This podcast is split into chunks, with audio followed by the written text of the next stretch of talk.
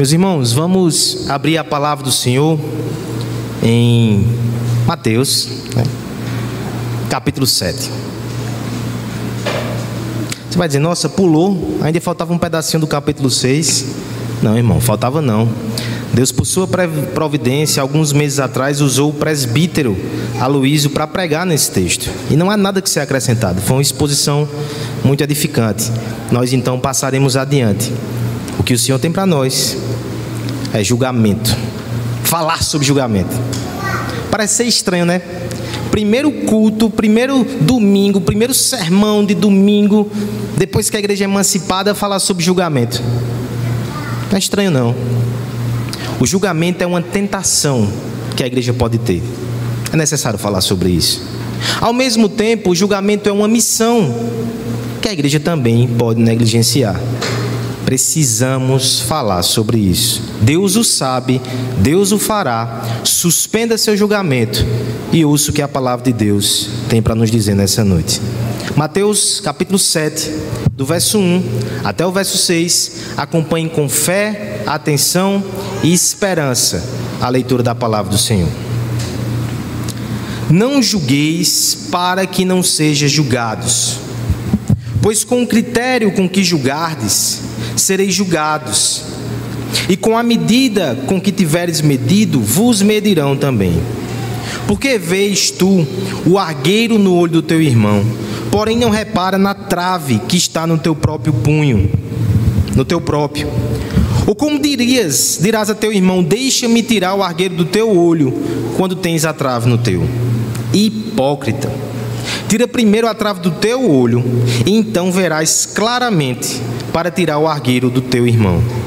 Não deis aos cães o que é santo, nem lanceis entre os porcos as vossas pérolas, para que não as pisem com os pés e, voltando-se, vos deslacerem. Vamos orar pedindo a graça de Deus uma vez mais. Pai amado, aqui está a tua palavra, aqui está o teu povo. Que o teu Espírito possa nos ajudar a compreender a tua vontade revelada no texto. Que possamos entender o que o Senhor quer para nós. Que possamos compreender como Cristo é a provisão para as nossas vidas nessa área também. Em nome de Jesus. Amém. Cancelem o cancelamento. Essa foi uma frase muito chocante dessa semana. Eu não sei se você a viu, eu não sei se você ficou sabendo dessa repercussão.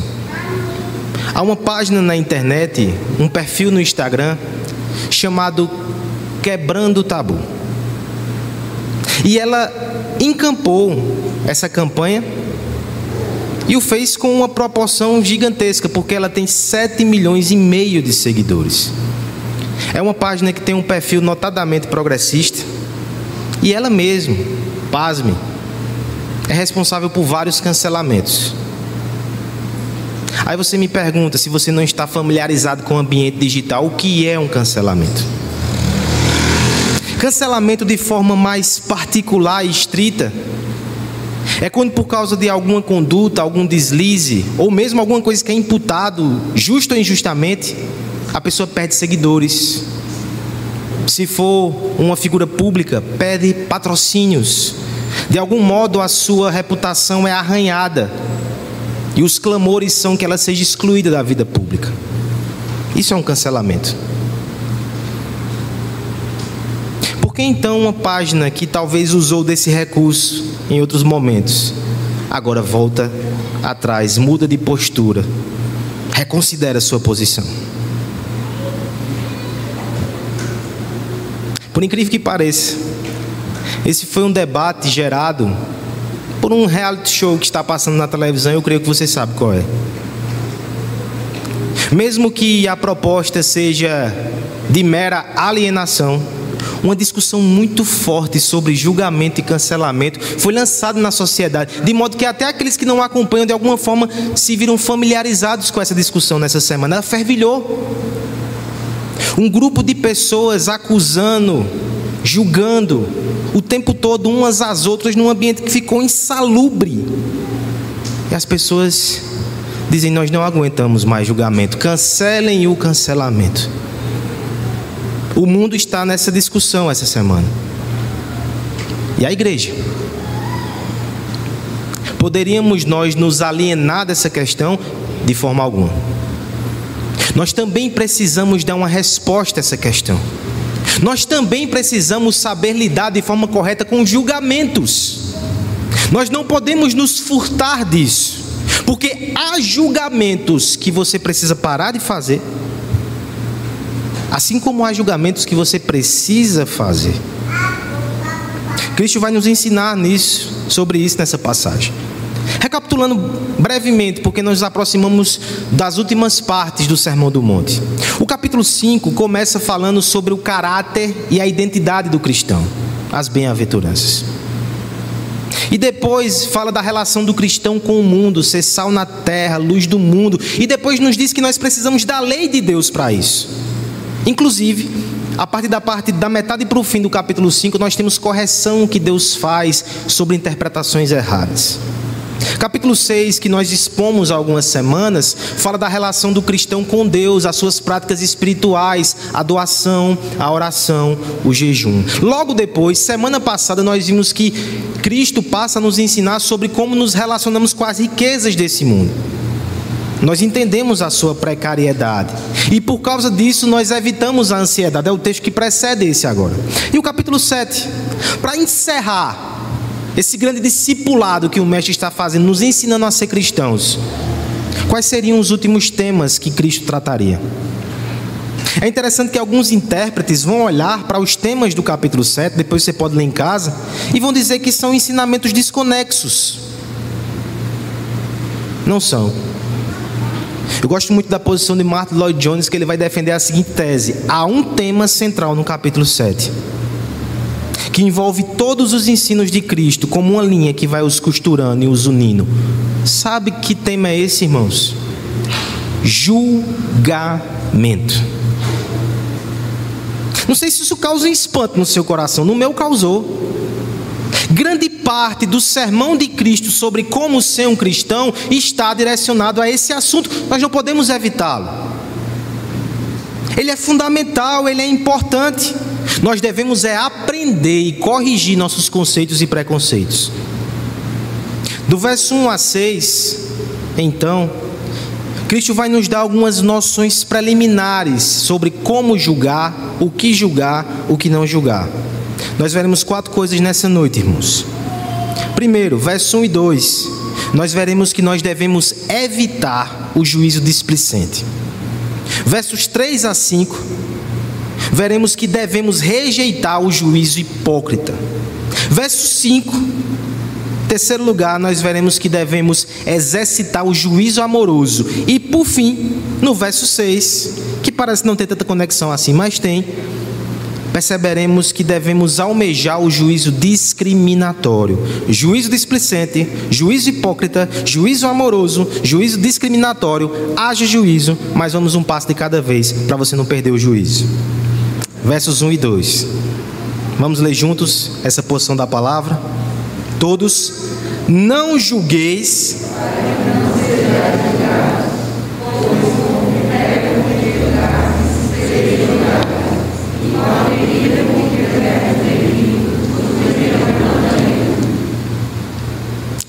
Você já falou algo sem pensar? Parece que é um descompasso.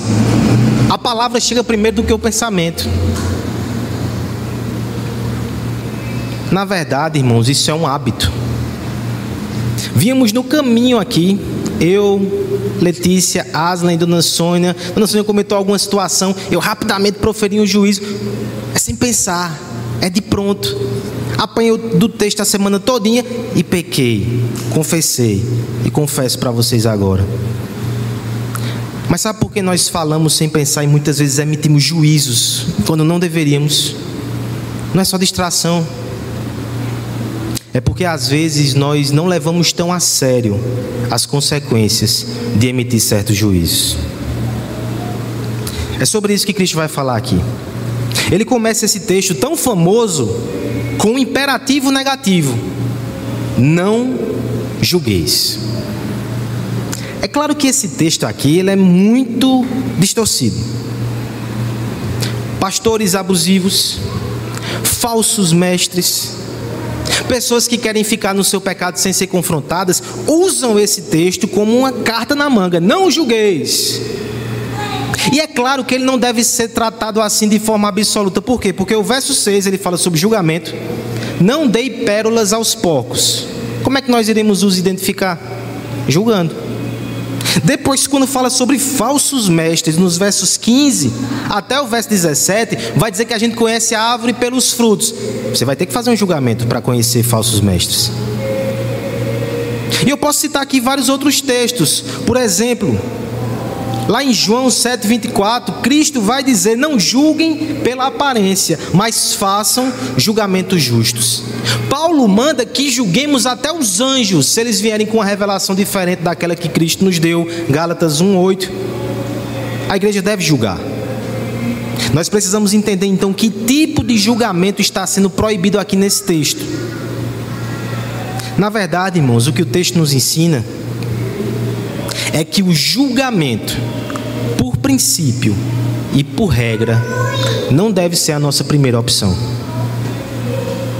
É como se fosse o seguinte: a igreja vai ter que julgar. Você vai ter que julgar algumas situações, mas quando isso acontecer, isso é a exceção e não é a regra. Não é que você vai ser um julgador o um tempo todo.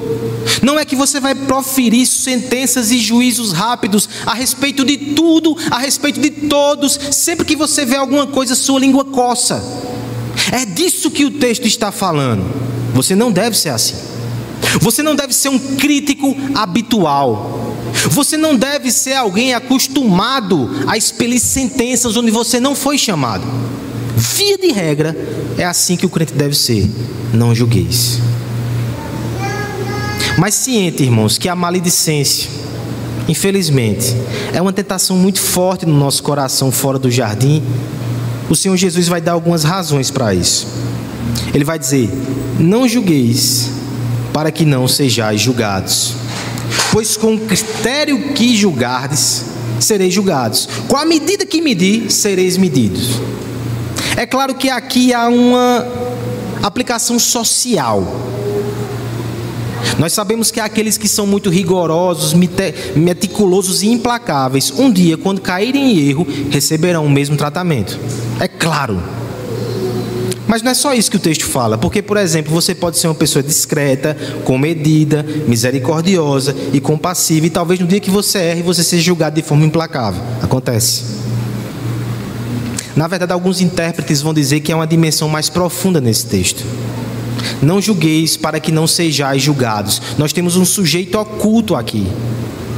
E no grego nós chamamos isso muitas vezes de passivo divino. Quando há um verbo passivo e não se diz quem é que vai causar aquela ação, via de regra, no grego, é o passivo divino, é Deus que vai fazer isso.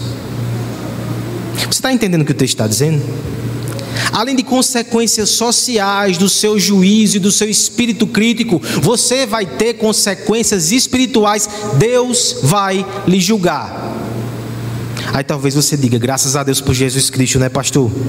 Porque a justificação é pela fé, não é pastor? Eu digo amém. Mas é interessante que há julgamentos diversos na vida do crente. Por exemplo, quando Paulo está falando na igreja de Corinto e fala sobre um caso de disciplina, ele diz que se não julgarmos os irmãos, Deus nos julgará. Ele está falando de pesar a mão. O texto aqui não quer dizer que você, se for julgado, vai para o inferno. E vai, se você não tiver Jesus Cristo. Mas o texto está dizendo que mesmo a igreja e mesmo os crentes, se assumirem para si o papel de juiz, o juiz verdadeiro vai os disciplinar, vai os castigar. Ele não vai deixar passar impune isso. Ele não vai permitir essa usurpação. Sabe o que nós percebemos aqui, irmãos? Devemos julgar, devemos evitar o hábito de julgar os nossos irmãos. Por causa do mandamento de Deus, por causa das consequências. Afaste da sua vida todo juízo desnecessário, todo juízo leviano, e por que não todo juízo displicente a gente julga sem perceber. A gente fala quase que no automático. A gente se posiciona onde não é chamado e assim atraímos juízos para nós desnecessariamente. Ana Júlias, temos duas hoje. Imagine que acontece o seguinte: a professora está fazendo uma prova e está fazendo perguntas para vocês. E cada pessoa que responde errado, ela tira ponto. Talvez seja castigado. E de repente ela faz uma pergunta para uma Ana Júlia e não para outra. E você não sabe a resposta. Por que você vai responder? Não é melhor deixar que a colega responda? Por que você vai responder se você tem tanto a perder? Por que você vai dar uma resposta quando não foi chamado? Eu sei que vocês não fariam isso, só se a língua coçar muito, né? Dá vontade de falar. Mas é isso que acontece com a gente também, os adultos. Deus não chamou a gente para julgar pessoas e situações, mas a língua coça. A gente fala. E quando julga errado, é juízo que a gente atrai para nós. Não julgueis, irmãos. Abandonem o julgamento displicente. Abandonem o prazer, por favor. Sonde o seu coração com muita seriedade. Às vezes nós temos prazer de criticar os nossos irmãos uma satisfação no coração de emitir juízo. Eu só posso dar um nome a isso: pecado. Arrependa-se. Você está trazendo maldição para a sua vida. Arrependa-se. Até porque nós fomos perdoados de ofensas muito piores. Nós devemos ser bondosos, misericordiosos, perdoadores, no que for possível, julgar com a melhor das intenções os nossos irmãos. Abandone o espírito crítico, abandone o espírito julgador, porque quem, em sã consciência, adentraria no tribunal, tomaria o martelo das mãos do juiz e emitiria pesadas sentenças condenatórias. Mas por mais que seja insensata essa postura, constantemente nos atrevemos a fazer isso proferindo juízos em processos que não nos cabem. E assim, julgamos sem conhecer todos os detalhes do processo. Escapa-nos o foro íntimo, as inclinações do coração, que são invisíveis aos olhos humanos, mas julgamos. Julgamos desviando-nos nós mesmos da reta justiça. Porque a justiça condena essa postura. E se fôssemos justos de fato, não assumiríamos esse papel julgamos em nosso próprio desfavor, pois ao fazê-lo, aumentamos as nossas penas. Sempre que tomamos o martelo do juízo, pensamos estar exercendo o papel do magistrado, mas na verdade nos tornamos réus de grande pecado. O julgamento injusto e descabido que será punido por Deus. Nós devemos abandonar o juízo displicente. Se você está aqui nessa noite e pensar assim, é, a igreja é muito julgadora, o mundo também é, você também é. Arrependa-se antes que você seja julgado por Deus no juízo final. Só isso que eu tenho a dizer. Em primeiro lugar, então, irmãos, abandonemos o juízo displicente. Segundo lugar, nós devemos rejeitar também o juízo hipócrita. Versos 3 a 5, vamos ler todos juntos. Agora você pode colocar a sua voz para fora, o Senhor lhe, lhe permite isso. Versos 3 a 5. Por que vês tu?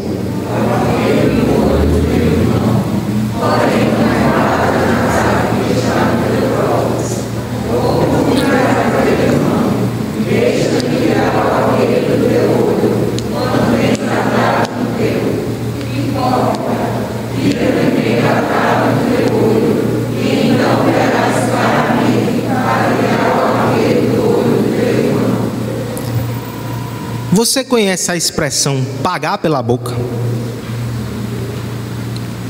Letícia conhece, minha esposa. Certa vez na sua adolescência ou juventude, ela disse: Nunca que eu namoro com um presbiteriano. Talvez exatamente por essa postura que os presbiterianos têm de muitas vezes ser julgadores. Pagou pela boca, casou com um pastor presbiteriano.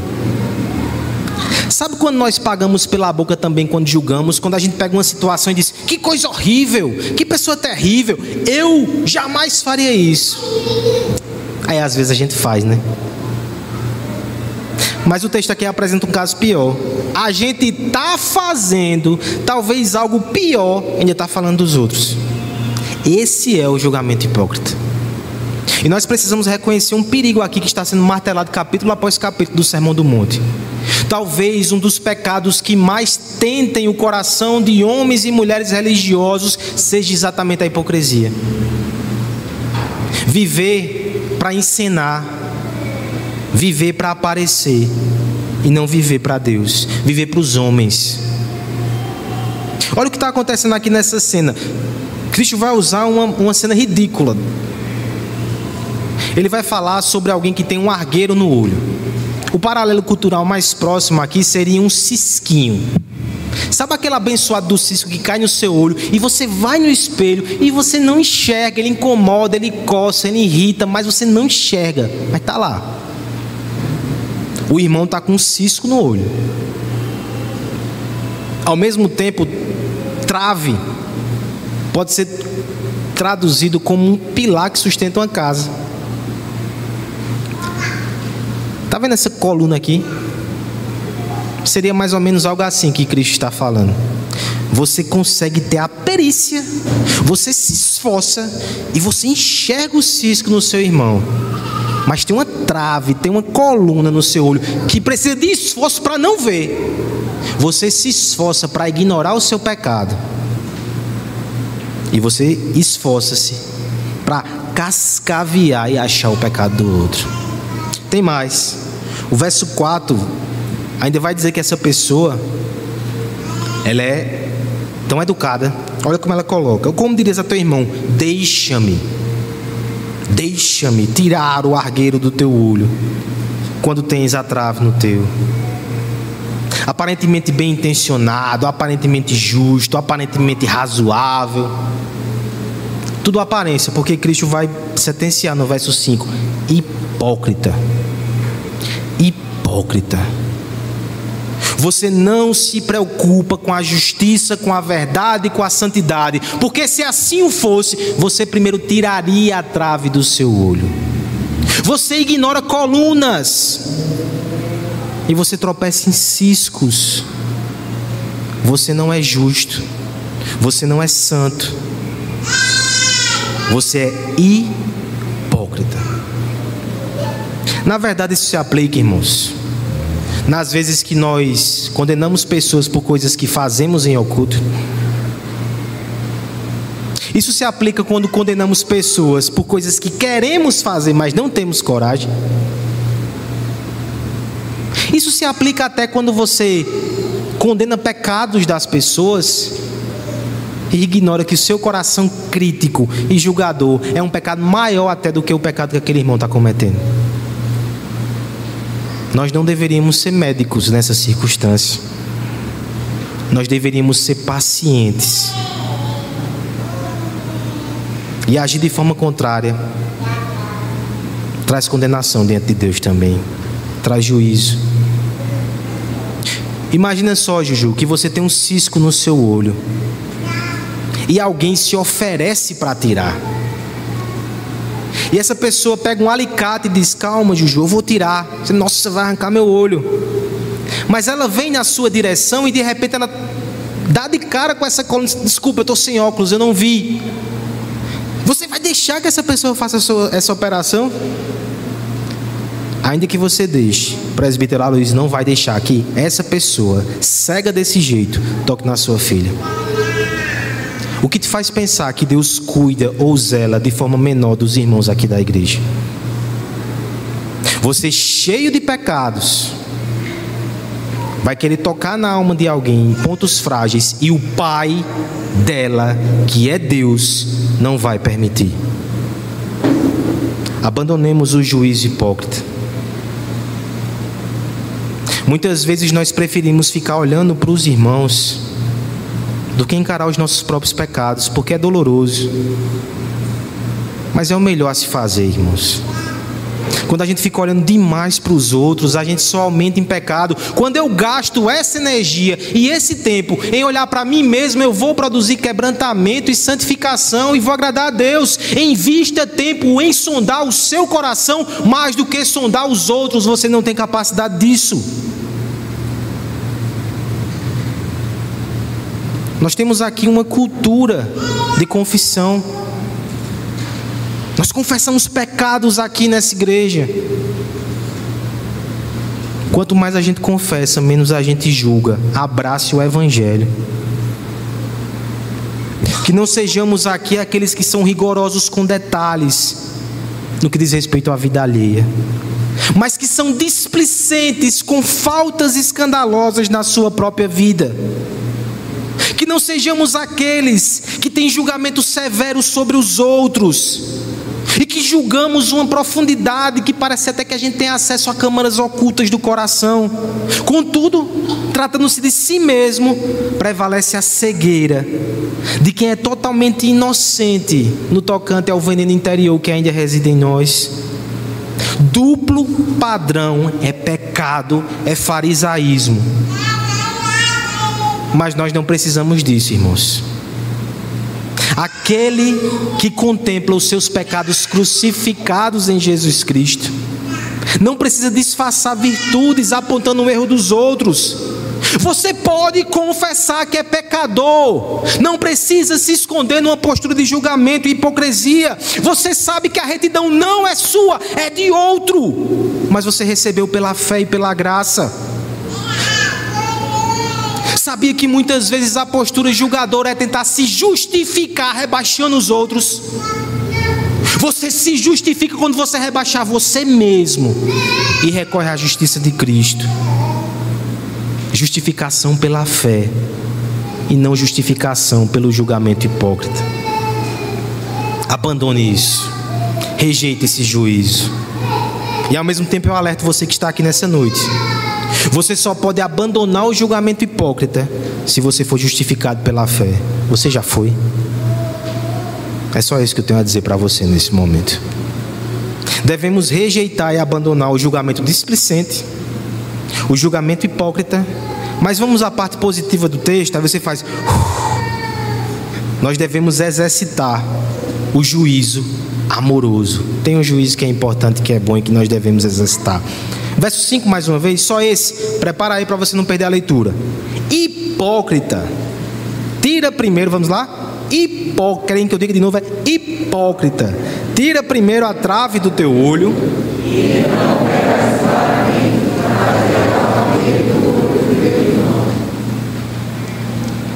Devemos amar mais e julgar menos. Eita, que slogan conhecido na nossa sociedade. Eita, como isso deixa, deixa a gente tranquilo quando quer ficar no seu cantinho sem ser incomodado. Eita, como essa palavra é boa quando a gente está se acovardando de tratar problemas que devemos considerar. E quando a gente vê um texto desse, a gente fica com medo de julgar realmente. Mas omitir-se não é uma opção. O verso 5, ele trata de um aspecto positivo do juízo. Um juízo necessário mas é um juízo humilde e é um juízo amoroso. O 5 vai dizer assim: Tira primeiro a trave do teu olho, então verás claramente para tirar.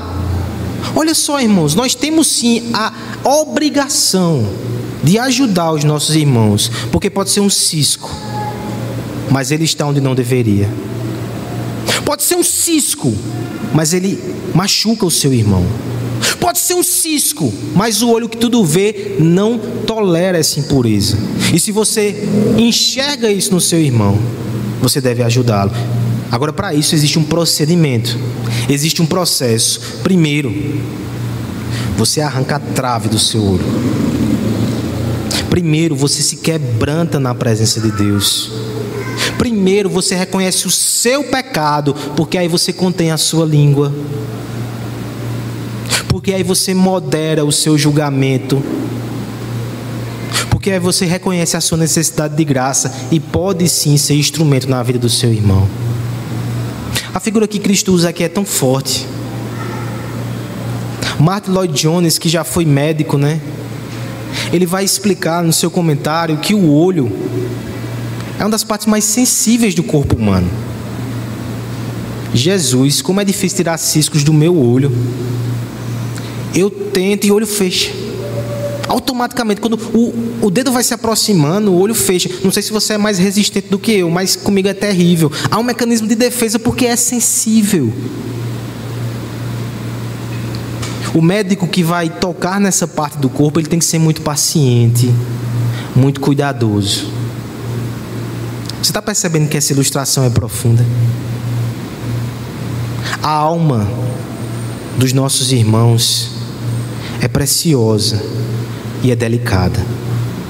Se eu quero tocar nessa alma para curar, para ajudar, eu tenho que ir com muito cuidado, com muita humildade e com muito amor.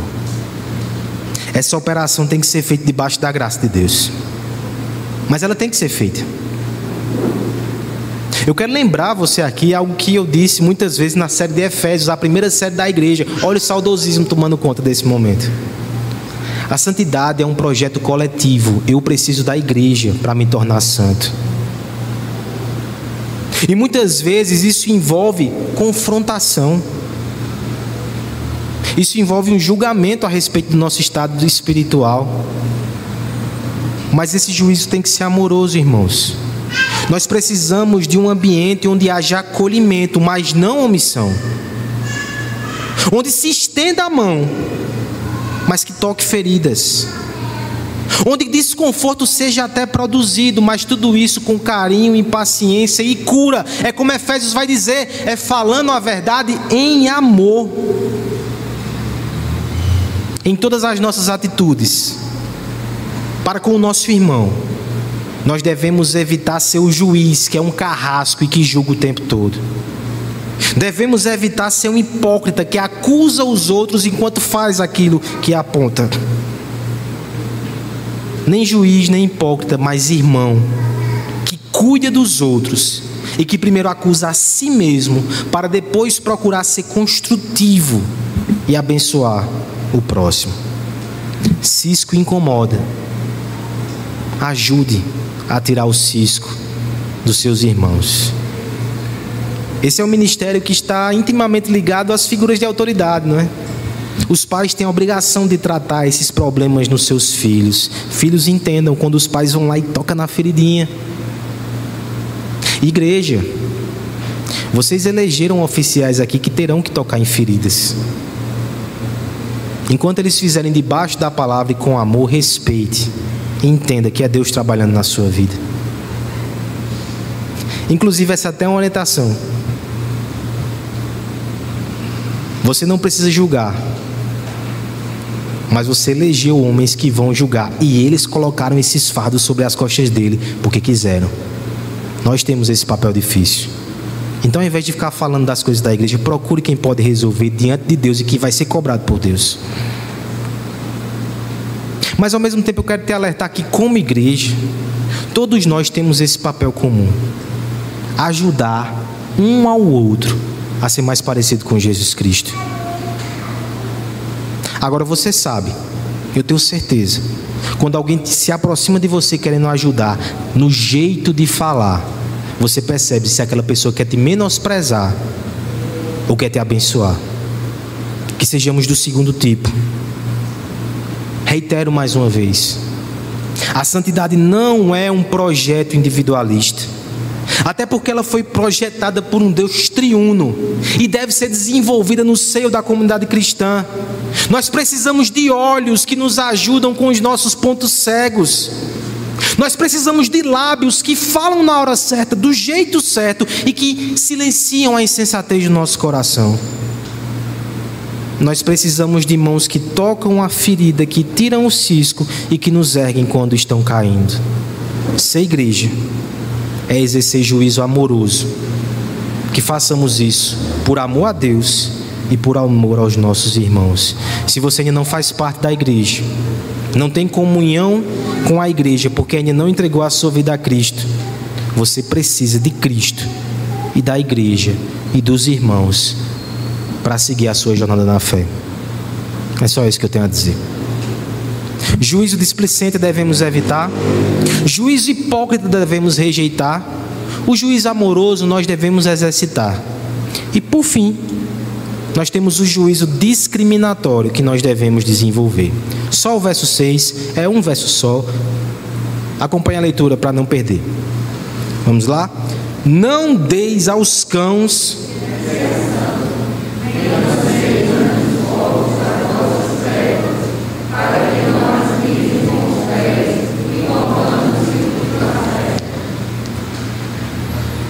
O que é que esse verso tem a ver com o texto anterior? E ele parece falar de juízo e julgamento de uma forma tão dura, chega a causar um desconforto. O que nós temos aqui é o Senhor Jesus como o mestre mais habilidoso que já existiu nessa terra, equilibrando verdades, para que a gente não fosse mais um ponto e distorça a Escritura. Ele vai nos mostrar aqui, irmãos, que o cristão ele tem certos tipos de julgamento que ele precisa fazer. Porque se assim fosse, não haveria disciplina eclesiástica na igreja. Se assim fosse, nós não combateríamos erros doutrinários que fazem mal à fé cristã, heresias que assolam a igreja, falsos mestres. Existem julgamentos que devem ser feitos. E um deles está aqui: reconhecer quem é sincero mesmo enganado, mesmo errado, e reconhecer quem é um zombador e um escarnecedor. Olha que juízo sério. E Cristo está dizendo que a gente deve fazer. Entenda a figura aqui.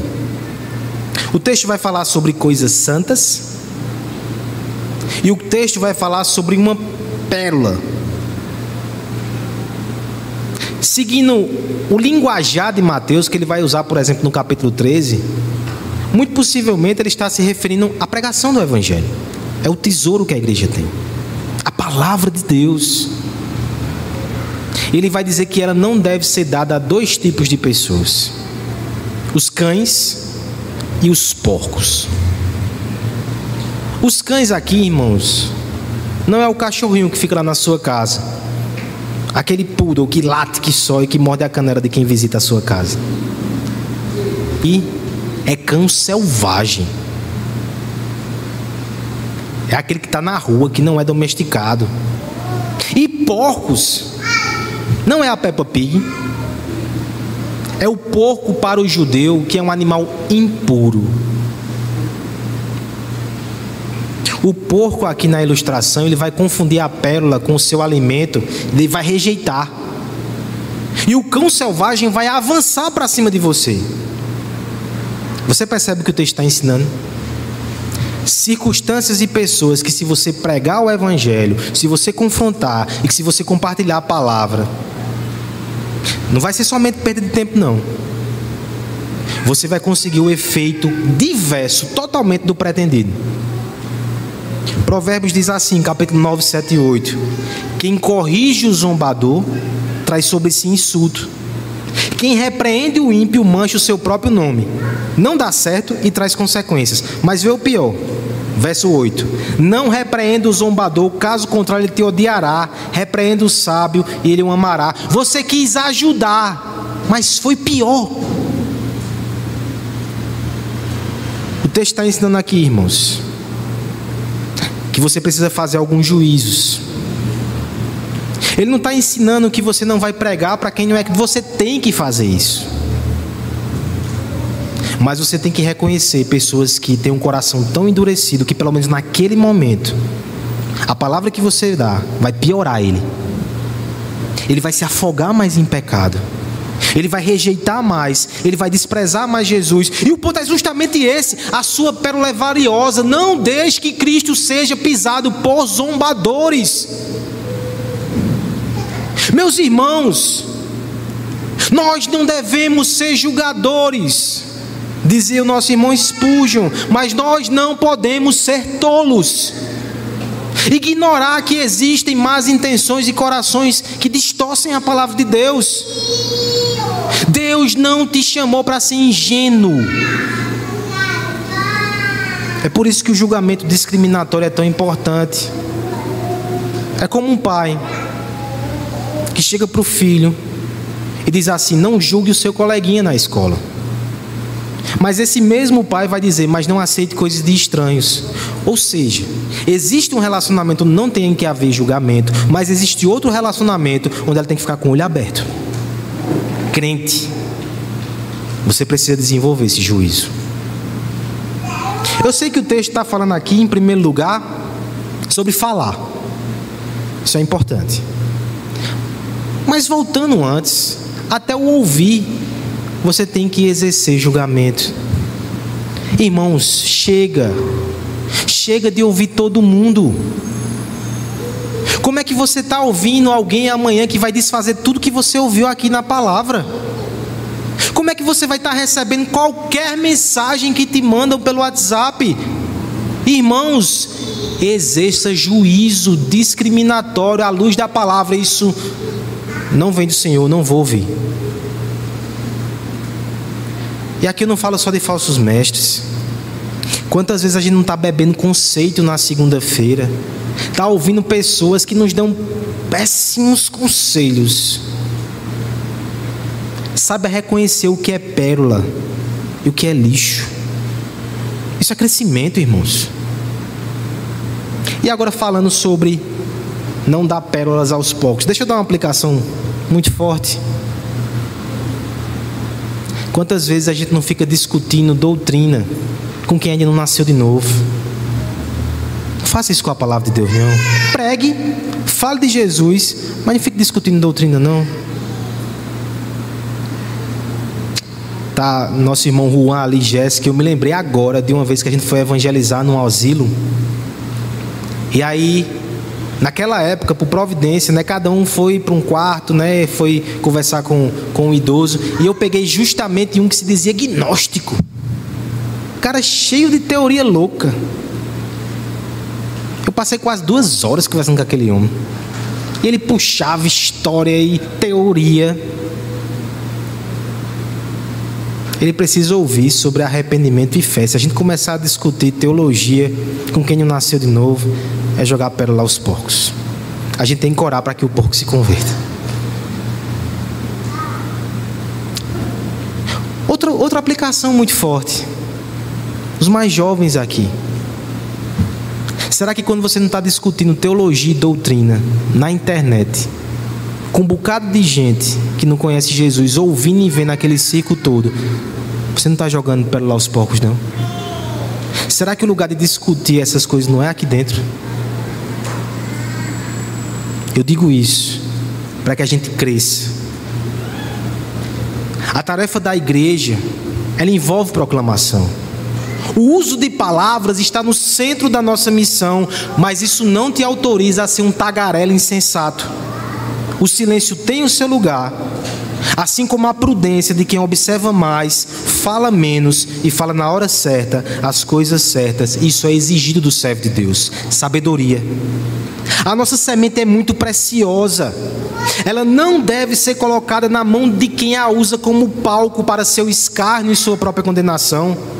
Eu me lembro, por exemplo, de Jesus que deixava de fazer milagres em alguns lugares. Não é porque a incredulidade roubava o seu poder, mas é porque ele sabia que ali ia ser só escárnio. Ele não ia participar daquilo. Ele fazia milagre onde ele podia anunciar a salvação. O nosso tempo é escasso. As necessidades são grandes. Não podemos desperdiçar nossa semente no solo infértil da insensatez. Saiba a quem ouvir, saiba a quem falar, quando falar, como falar, e para isso, desenvolva um juízo discriminatório. Você que está aqui nessa noite, ainda não entregou a sua vida a Jesus Cristo não seja um cão raivoso. Não seja um porco impuro. Seja uma ovelha do Senhor. Ele transforma. Ele salva. Venha e fuja do juízo vindouro. O assunto dessa semana foi cancelamento e julgamento. É interessante que até dois dedos de teologia, o pastor Iago Martins entrou nisso e fez a seguinte postagem: No mundo, quando você erra, você esconde. Se descobrirem, você é cancelado e excluído. Você tem medo de ser descoberto. Na igreja, quando você erra, você confessa. Se descobrem, você é amado e restaurado. Você é livre para expor as suas misérias. Mundo 1, um, não, igreja 1, um, mundo 0. A gente sabe que nem sempre é assim. A gente sabe que nem sempre a gente evita o julgamento pecaminoso e estende o julgamento amoroso. Mas o Senhor te chamou aqui nessa noite para confrontar o seu coração, para que você aprenda a julgar segundo a reta justiça, de forma amorosa e humilde, e para que você aprenda a não julgar de forma precipitada, displicente e hipócrita. Julgue o seu próprio coração. Peça graça ao Senhor.